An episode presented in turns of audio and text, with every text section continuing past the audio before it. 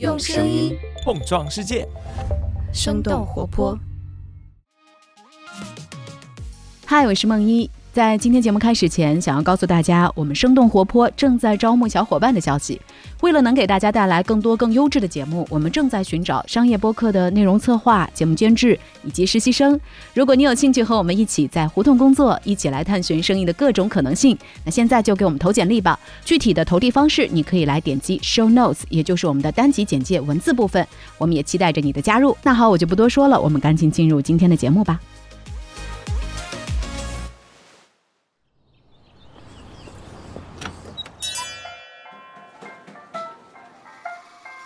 您的生动早咖啡好了，请慢用。嗨，早上好呀！今天是二零二三年的三月三号，星期五。这里是生动早咖啡，我是来自生动活泼的梦一，几条商业科技轻解读，和你打开全新的一天。去年十月，欧盟通过了一项法案，要求从二零二四年开始，所有在欧盟地区销售的手机、平板电脑等设备必须使用 USB Type C 接口。受到这项法案影响最大的就是苹果公司了。现在主流的智能手机厂商当中，只有 iPhone 使用的是自家的 Lightning 接口。原本大家以为苹果要等到 iPhone 十六才会更换成 Type C，不过上个月 iPhone 十五的泄露照片显示，苹果将会提前完成充电插口的更换。欧盟为什么要统一手机厂商的充电接口？更换充电接口又会带来怎样的影响？我们今天的轻解读就与此相关。在这之前，我们先来关注几条简短的商业科技动态。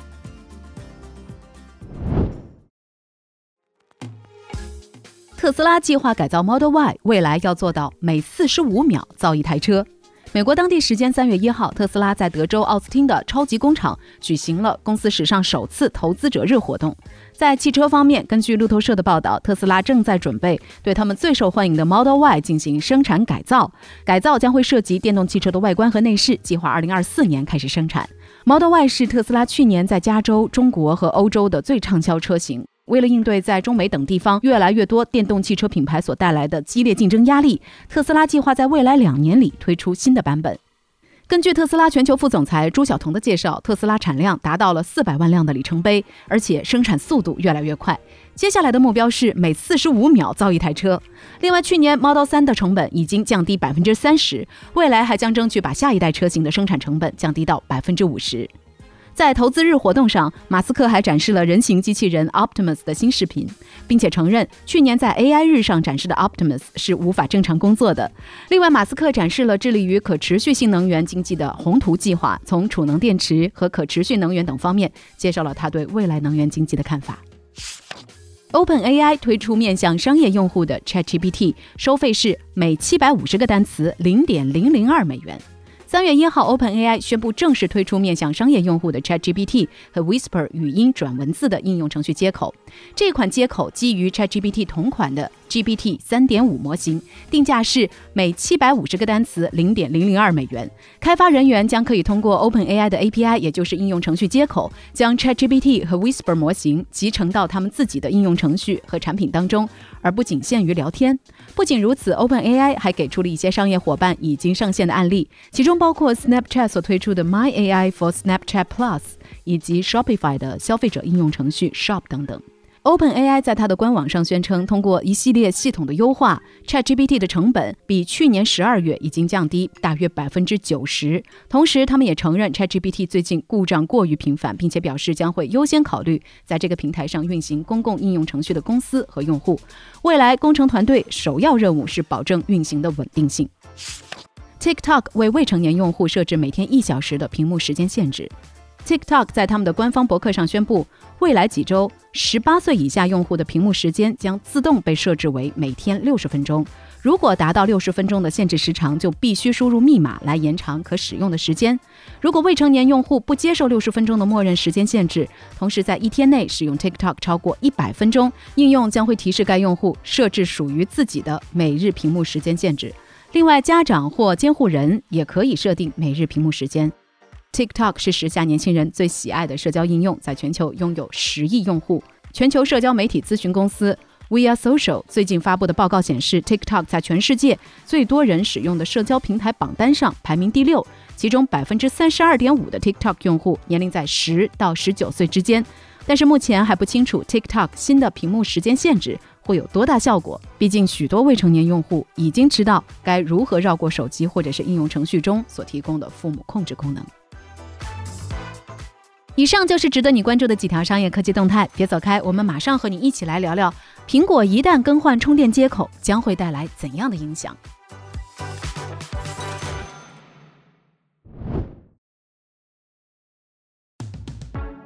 欢迎来到今天的轻解读。即将在今年下半年发售的 iPhone 十五最近有了新消息，在上个月月底，有人在社交网络上上传了几张新款 iPhone 的谍照。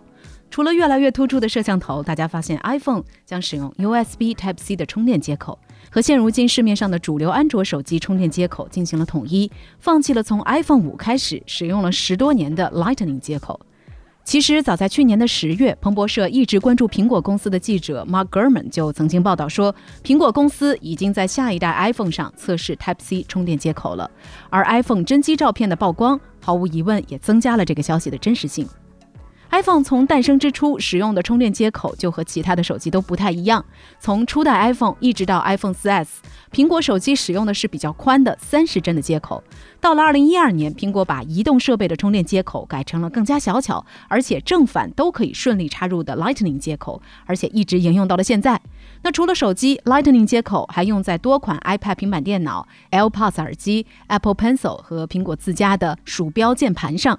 放弃 Lightning 接口对于苹果来说是一个大工程，绝大部分的移动设备的接口都要发生变化。这个变化其实并不是苹果公司自己决定的，而是来源于欧盟的法规要求。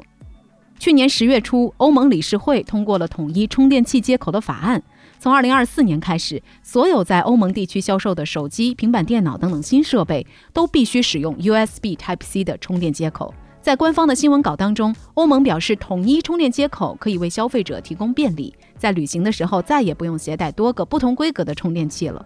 同时，这一举措也能够减少电子垃圾，对环境有益。在欧盟，仅仅数据线这一项，每年就可以产生超过一万吨的垃圾。其实，欧盟推行统一充电接口的计划已经有接近十年的历史了。在二零一九年，欧盟就已经开始要求在欧盟地区生产销售的设备统一使用 Type-C 接口。不过那个时候并没有出台强制性的法律，苹果公司也是这一计划的强烈反对者。尽管欧盟表示这一举措并不是针对苹果，但是目前还没有使用 Type-C 接口的移动电子设备当中，苹果毫无疑问是市场份额最大的那一家。多年以来，iPhone 贡献了苹果超过一半的营收，比 iPad、Mac 电脑和耳机、手表软件服务加起来还要多。而欧洲是苹果公司在全球的第二大销售市场，仅次于美国。所以，欧盟的这个法规对于苹果公司来说影响毫无疑问是巨大的。那么，iPhone 改用了 USB Type-C 接口，具体会产生哪些影响呢？影响之一，苹果价值数十亿美元的 MFI 配件生意。MFI 认证的全称是 Made for iPhone、iPod 或者是 iPad。第三方厂商如果想要生产苹果认证的配件，必须向苹果申请认证，在产品中加入苹果自己的芯片。MFI 认证计划的提出其实比 iPhone 还要早。在 iPod 音乐播放器的时代，苹果就推出了 Made for iPod。第三方配件如果想要调整 iPod 音量、切换歌曲的功能，必须要加入到苹果的这个计划当中。后来随着 iPhone、iPad 等等产品的推出，MFI 也拓展到了手机、平板电脑和其他设备上。而第三方配件厂商想要向苹果申请授权，可不是一件容易的事情。三十六氪的报道显示，要获得 MFI 认证，就需要先装配经过苹果认证的芯片。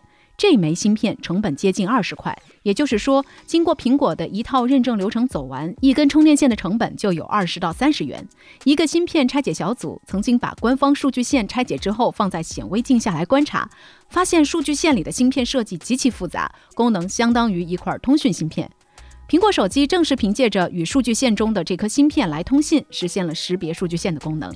尽管苹果在财报当中没有公布过 MFI 所带来的具体收入，但是从一些上市的配件厂商财报当中可以查到冰山一角。仅仅国产品牌安克这一家，在过去两年的营收都超过了一百亿人民币，其中有一半都是苹果的充电配件。对于苹果来说，MFI 认证是一个价值数十亿美元的业务，而且还可以源源不断的带来收入。第三方厂商想要认证，就必须要向苹果公司交税。iPhone 使用 Type C 接口之后，原来的 MFI 认证体系将会发生重大的改变。三十六氪的观点认为，欧盟统一充电接口已经迈出了一大步，不但能够更加环保，还击溃了苹果的 MFI 王国。尽管苹果产品爆料网站 Mac Rumors 的消息显示，苹果公司可能为 Type C 充电线增加认证功能，没有经过苹果认证的充电线可能没有办法满功率充电，也无法通过数据线来传输数据。但是受限于欧盟的法规，即使没有认证的数据线，还是可以使用基本的充电功能。而且现如今大家在使用手机的时候，好像已经很少像十多年前那样去传输你的音乐、照片和视频了。影响之二，苹果配件厂商的重新洗牌。iPhone 的每一次设计改变，都会对相关的配件行业产生巨大的影响。从 iPhone 七开始，苹果首次取消了3.5毫米的耳机插孔。随后，多家手机厂商跟进苹果的这一举措，也激起了消费者们对无线蓝牙耳机的需求。根据品玩的数据，从2018年到2021年这四年时间里，无线蓝牙耳机的销量从原来的不到五千万暴涨到了现在超过三亿。到了2020年，苹果宣布取消随机附赠充电头，第三方充电头的销量暴增。CBN Data 的数据显示，多个品牌的第三方充电头的淘宝月销量从几千个暴涨到了十多万个，翻了数十倍。刚刚所提到的配件厂商安克也是一家上市公司，从他们的财报可以看出，他们整体充电类产品的营收从原来的三十八亿元增加到了五十五亿元。iPhone 使用 Type C 接口 MFI 体系的失效，影响的不仅仅是苹果自己的收入，一系列凭借苹果认证来抢占市场的第三方线材厂商也面临着重新洗牌的风险。消费者是否需要苹果认证的数据线，还是一个需要在未来验证的问题。影响之三，大量被淘汰的充电线。毫无疑问的是，当现有的 iPhone 在几年之后无法使用的时候，大量的 Lightning 充电线就会成为电子垃圾。苹果在回应欧盟法规的时候就表示，这样的举措将会淘汰数亿个 Lightning 配件，所以改用 Type C 实际上对整体环境更不利。其实，在两年前苹果取消随机附赠充电头的时候，苹果给出的理由就是消费者们手里已经有很多个充电头了，所以。出于环保的考虑，没有必要再附赠一个新的。不过，美国科技媒体 The Verge 指出，这样的举措可以帮助苹果公司提升每部 iPhone 超过百分之一的利润率，而且节省的包装空间也可以提高 iPhone 运输的效率。iPhone 十二附赠的就是一头是 Lightning，一头是 Type C 的数据线，和以往的苹果充电头并不匹配，所以消费者就不得不自己去购买苹果官方或者是第三方的充电头。腾讯科技甚至尖锐地批评道。在充电端口这个问题上，苹果恐怕嘴里念着环保，心里想的还是生意。距离 iPhone 十五的发布还有半年的时间，尽管目前全球范围内销售的 iPhone 存在不同的版本，比如说美版的 iPhone 十四没有实体的 SIM 卡槽，但是鉴于工艺和效率上的需求，苹果也不太可能单独为欧洲的消费者推出使用 Type C 的特供版 iPhone。欧盟的这一法规也大概率会影响全球消费者。所以聊到这儿，我们也很想来问问你。你更喜欢什么样的充电接口呢？你希望在新的苹果产品上看见怎样的创新呢？欢迎在我们的评论区和我们一块儿来聊聊。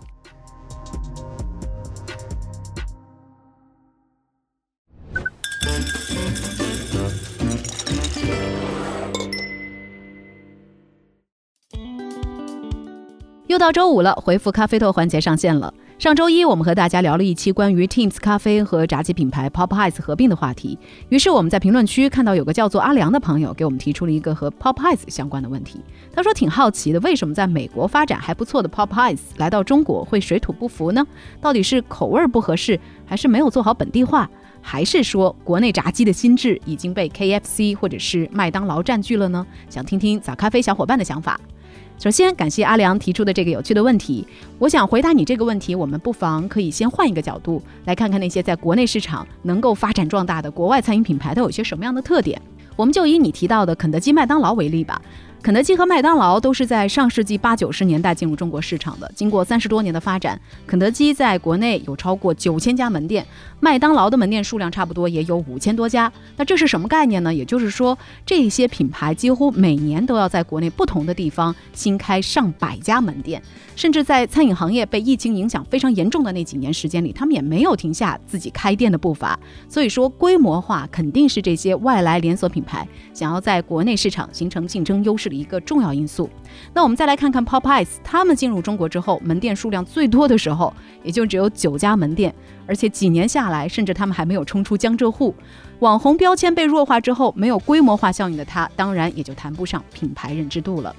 另外，Popeyes 的本土化策略也不是很明朗。就像阿良所说的，国人的炸鸡心智的确是 KFC 和麦当劳所塑造的。但是这两家快餐巨头不断扩大的市场份额，可不仅仅是靠他们几十年不变的经典套餐。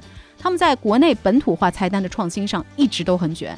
比如说，麦当劳会根据中国消费者的口味儿，研发出汁水更多、更酥脆的炸鸡；而肯德基的菜单更是在本土化的道路上一路开挂，从早期的老北京鸡肉卷儿到小龙虾口味的汉堡，再到后来。干脆会根据时令、热点，还有地域等等一些特点，推出各种各样的当地小吃，什么四川冷锅串串、东北烤鸡架、广东烧麦、武汉热干面、螺蛳粉等等等等。感觉 KFC 有一种要把舌尖上的中国全都来一遍的架势。但是我们再来看看 Popeyes 的菜单，他们基本上还是保留了大部分美国代表性的产品，比如说招牌酪乳风味鸡腿排汉堡、带骨鸡、奶酥手指饼干等等。而且不少的消费者对于他们炸鸡口味上的反应也大多集中在有些油腻、有些柴这样的吐槽上，似乎和大部分国内消费者习惯的口味是不太相符合的。所以简单来说，不管是规模化还是本土化。Popeyes 在国内的表现都不算特别理想，所以才出现了现在水土不服的情况。不知道换了新的操盘手之后，这个品牌是不是会有一些不同的新表现？我们也和大家一起来期待。好了，这就是我们给阿良的回复。如果你在自己的日常生活当中也有一些有趣的观察和思考，欢迎和我们分享。投稿方式在 Show Notes 当中就可以直接找到。期待看见你的好奇心。好了，今天的早咖啡就是这样，那我们下周一再见啦，拜拜。这就是今天为你准备的生动早咖啡，希望能给你带来一整天的能量。如果你喜欢我们的节目，欢迎你分享给更多的朋友，这会对我们非常有帮助。同时，你也可以在公众号和微博搜索“生动活泼”，声是声音的声，这样就可以了解更多与我们节目相关的信息啦。生动早咖啡，期待与你下次再见。